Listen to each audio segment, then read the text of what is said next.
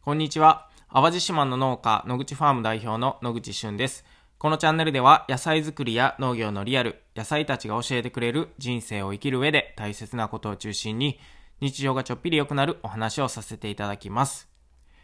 え今日は3月31日ですね、えー、明日から4月が始まるということで新しい年度のスタートなんですけれども、まあこの季節といえば、えー、やっぱり卒業、入学、えー、出会いと別れみたいなね、え、そういった季節になるかなと思うんですけれども、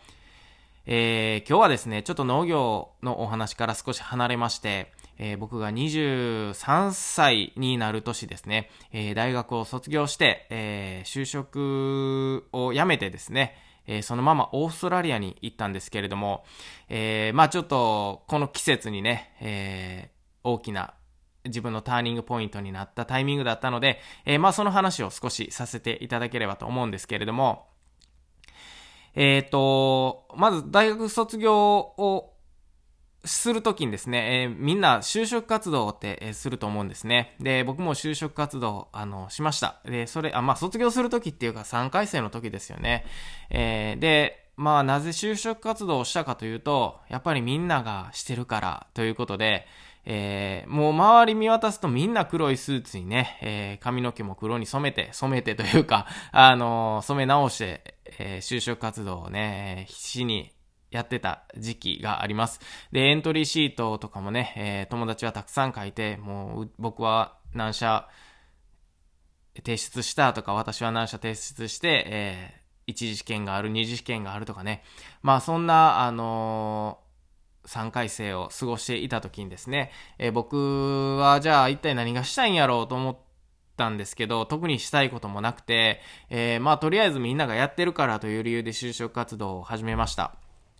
でね、えー、やっぱりあんまりこうテンションが乗らないというか、会社説明会とかって言っても、やっぱり交通費もかかるし、あの、時間もかかるし、えー、なんかこうやりたい仕事もないのに会社説明会行くのもなんかなとか思ったりしてですね、えー、ほとんどやっぱ行かなかったたんですよね。行け、行けなかったというか、興味が湧かなかったというか。まあその中でも、まあ少し興味を持って、えー、受けた会社が何社かありました。で、エントリーシートを書いて、え、うんと、何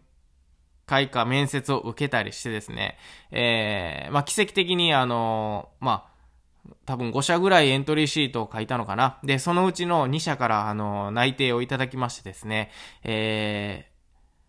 なんかもうそれだけで満足しちゃって、もう就職活動を早々とあの切り上げたんですね。で、その2社がですね、あの某ちょっと通信販売で有名な会社と、あとは地方銀行さんということで、まあ、どっちか、あの、卒業したらね、どちらかに就職すればいいやっていう感じで、えー、僕はもうそのまま就職活動をやめて、えー、再び、えー、アルバイト三昧の、え大学生活に戻りました。で、ある日、えっ、と、まあ、その、大学生活が進んだ日にですね、え4回生になった中盤ぐらいだったのかな、夏から秋にかけて、それぐらいの時期だったと思うんですけれども、まあ、ほとんどの同級生がもう、その頃には、えー、就職活先とかね、えー、この、その後の進路とかをね、えー、もうほぼほぼ確定させていた時期だったと思います。で、えそろそろその、内定をいただいた2社にもね、え返事をしないといけないというか、あの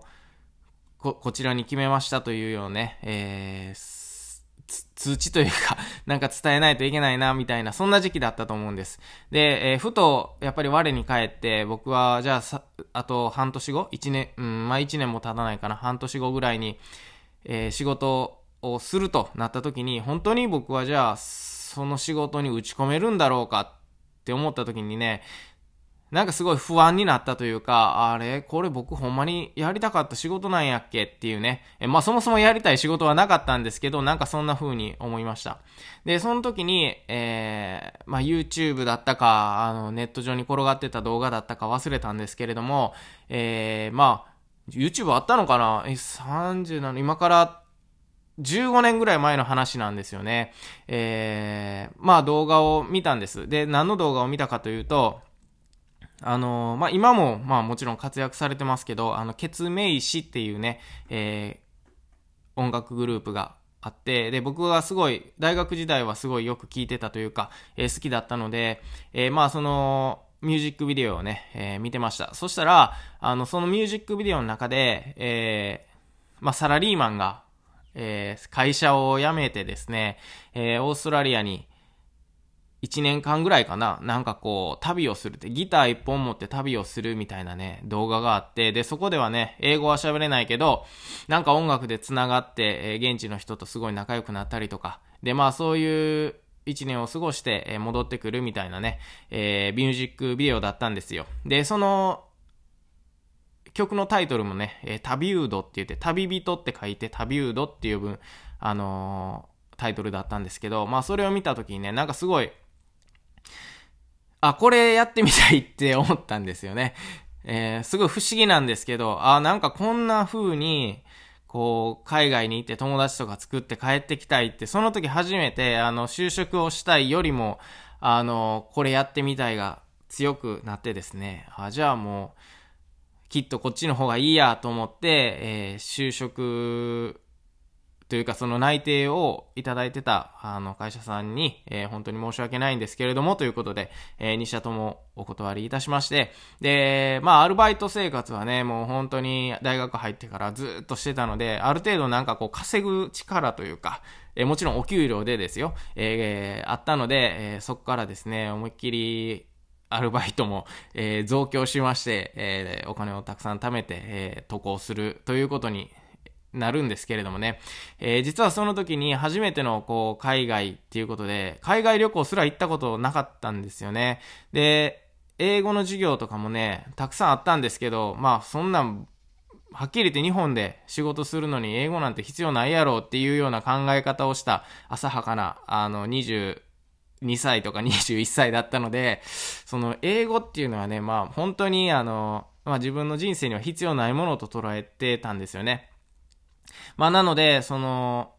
もちろん話すことはできないし、コミュニケーションどうしたらいいんやろうとかっていう、まあそういう不安もあったんですけれども、まあとにかくね、そのミュージックビデオのようにね、えー、なんかこう行って、なんか楽しい日々が待ってるんだろうと、えー、まあそういった、あの、なんかワクワク感とドキドキ感の中でね、えー、じゃあもう僕は就職辞めて、えー、次の4月大学卒業してから、えー、オーストラリアに行くんだということで、えー、パスポートを取り、えー、じゃあビザはどうしたらいいんやとかね、えー、1年間いるにはちょっとお金が足りないから、やっぱり現地で働かないといけないから働けるビザは何やとかね、いろいろ調べてたり、もうそれこそいろんな人に聞いてね、えー、渡航するための、まあ、フライトだったりだとか、まあ、それこそ、えー、現地で、まず最初どこに泊まんねんみたいなね、まあ、そういったところからもう、すごい、あの、サポートをたくさんの人にしていただいて、えー、4月からオーストラリアに行くっていうことを決めてね、えー、動き出したのが、まあ、大学4年生の時、そして、えー、この3月に、えー、大学を卒業して4月から、えー、初めての海外へっていうことで、えー、決断したのが、まあ、この時期だったのかなということで、えー、すごいなんか、いつもこの時期になるとそんなえー、ことを思い出したりするので、まあ今日はね まあなんとなくなんですけど、そういう、まあ雑談、えー、これ誰も得しないお話かもしれないですけど、そんな、えー、ところもお話できたらなと思って今日は、えー、喋ってみました。で、まあ、あの、4月入ってね、すぐ、まあ、飛行機に乗って、えー、オーストラリアに行くわけですけれども、え、シンガポールで乗り換えって言われてってね、もちろん、あの、日本語表記なんてないのでね、まあ、それすらもう、えー、どうしたらええんやろうっていう感じでね、シンガポールの空港4時間うろうろ歩いたのも覚えてますし、えー、ちっちゃいカバンとね、大きい、なんていうんですか、キャリーケースというか、その2つを持って、で、小さいカバンにはね、えー、地球の歩き方っていう本をね、日本で出発する前に買って、飛行機の中でオーストラリア、えシドニーっていうね、えー、都市に、え、最初は行ったんですけど、まあ、シドニーってどんなとこなんやろうっていうのをね、あのまあ、ひたすらその本をね、えー、飛行機の中で読んでから行ったっていう思い出があります。えー、まあもしね、この続きが、あの、必要だったらまたお話を、えー、させていただければと思いますし、え、また現地に行ったら行ったでね、もう本当に大変なこともあるし、えー、楽しいこともたくさんあって、えー、仕事も、じゃあどうやって見つけてんとかね、まあそんなお話もおいおいできたら、えー、いいかなと思っています。え、ということで、え、今日は、この春という時期にね、えー、毎年思い出すエピソードということで、えー、23歳の年かな、えー、オーストラリアに行ったことを今日も少し思い出したのでお話しさせていただきました。最後まで聞いてくださりありがとうございます。また次回お会いしましょう。バイバイ。